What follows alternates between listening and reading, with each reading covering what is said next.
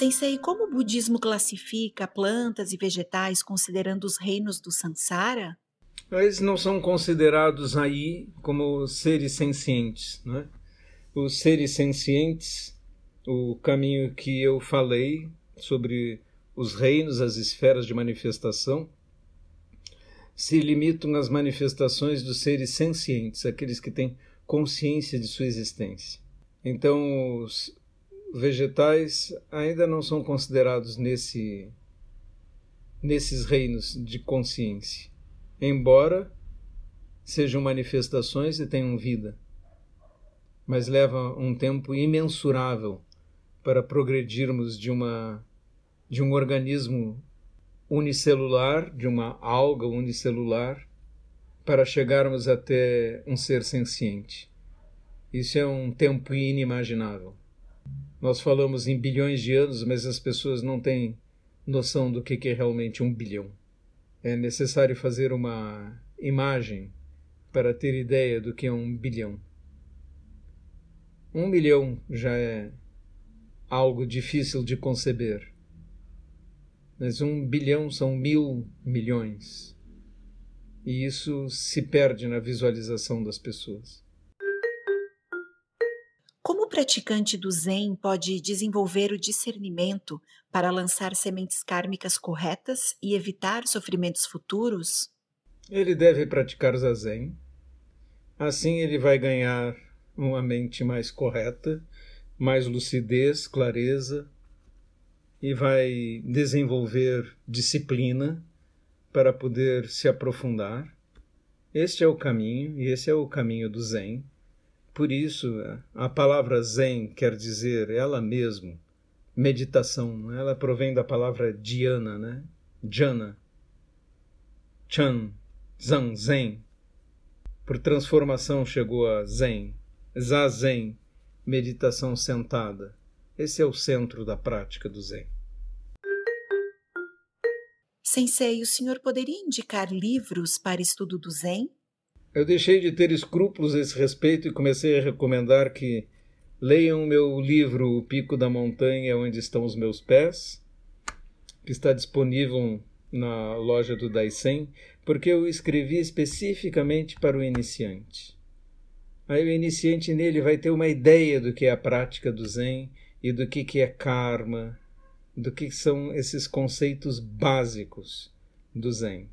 A partir daí, temos livros mais profundos e temos um livro mesmo publicado agora, uh, Duvidar da Própria Compreensão, que também está disponível no, no Daisen, que é de meu amigo Denshu Quinteiro, mestre da Colômbia, o único mestre zen da Colômbia e que foi meu companheiro em monastério também sentamos juntos, fizemos meditação andando na neve juntos.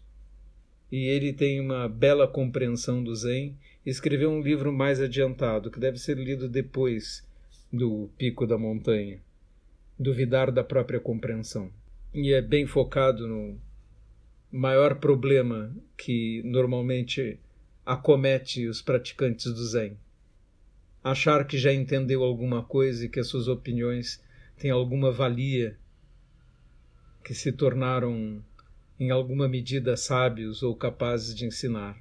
E vão nas redes sociais e quando alguém faz alguma pergunta querem responder. Isso não é atitude do praticante Zen. O praticante Zen do Daisen deve fechar sua boca e não ser pretensioso e só falar quando for autorizado. É para isso criamos sistemas de cursos para embasar aqueles que venham a ser autorizados a falar, mesmo que seja limitadamente, sobre os assuntos que já estudaram. Então, esses dois livros devem ser lidos pelos praticantes do Daisen.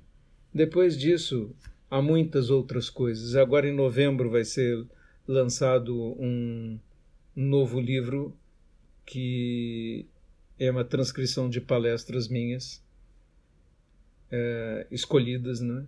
chama, vai chamar-se O Caminho Zen, já está pronto, está indo para gráfica e acredito que dentro de algumas semanas estará disponível.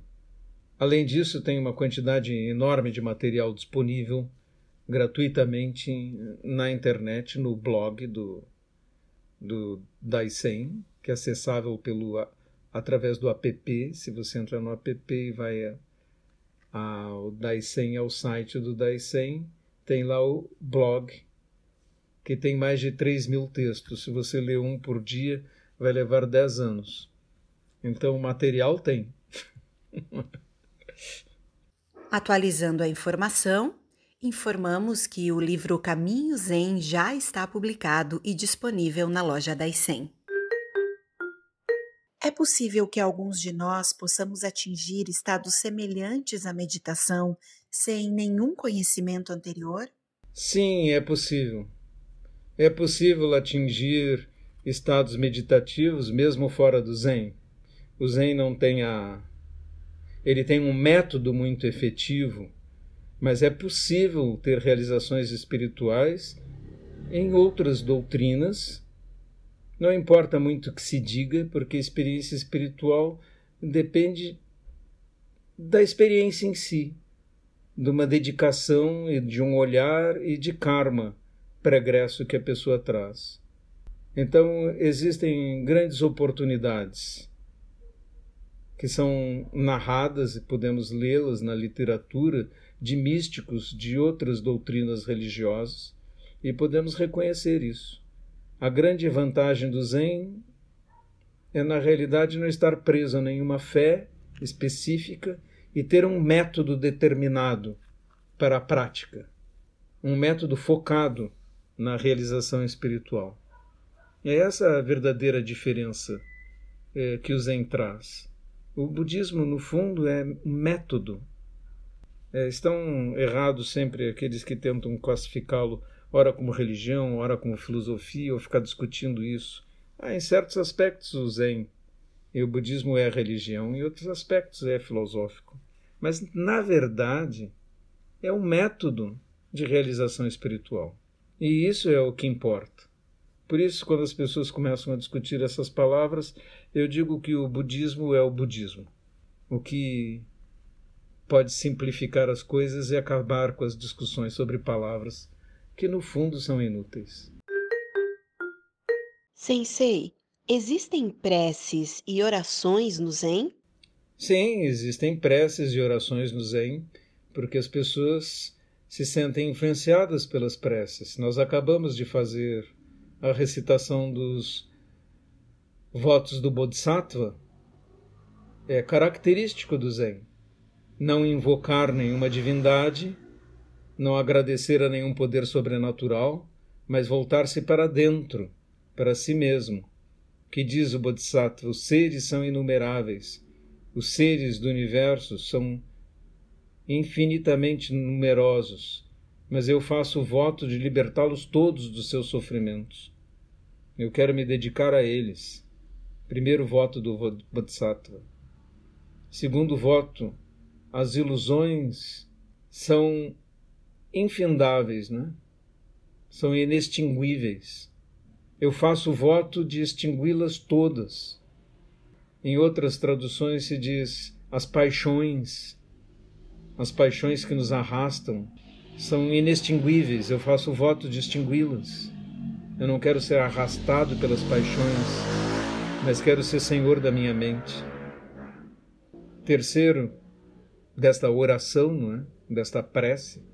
Os portais do Dharma, quer dizer, os portais da compreensão, da experiência do Dharma.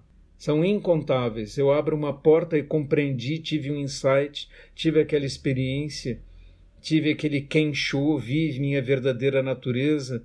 Mas é maravilhoso, mas logo a seguir tem, seguir, tem outra porta que também vai ser difícil de atravessar, que tem um guardião do portal que me atemoriza. Eu tenho medo de atravessar a porta, mas se eu abro a porta e atravesso aquela porta do Dharma e tenho outro nível de compreensão ainda mais alto, eu me sinto muito feliz e do outro lado é luminoso, mas tem outra porta. Os portais do Dharma são incontáveis. O Bodhisattva faz o voto de atravessá-los todos, de continuar no caminho e subir. Você pode subir do nível humano para um nível divino, mas ainda é só uma porta. Os níveis divinos podem parecer paradisíacos, mas são só mais um estágio. É o quarto voto. O caminho de Buda é insuperável, o infinito. Eu faço o voto de realizá-lo, eu faço o voto de percorrê-lo até o fim. Ele é infinito. Mas eu faço o voto de percorrê-lo até o fim, de realizar o caminho de Buda, que olhado da nossa perspectiva humana é infinito, está muito acima dos deuses, muito acima do que dos mundos paradisíacos dos devas. Então as preces budistas são preces de conscientização interna, de alcance interno, não são preces de invocação para obter coisas de alguém sobrenatural acima de nós, de quem o budismo nem fala, porque simplesmente não acredita na existência de seres interferentes. A responsabilidade é nossa e somos nós que construímos nosso karma. Não dependemos da graça nem da salvação de ninguém. Para o budismo, isso foram fantasias criadas para consolar.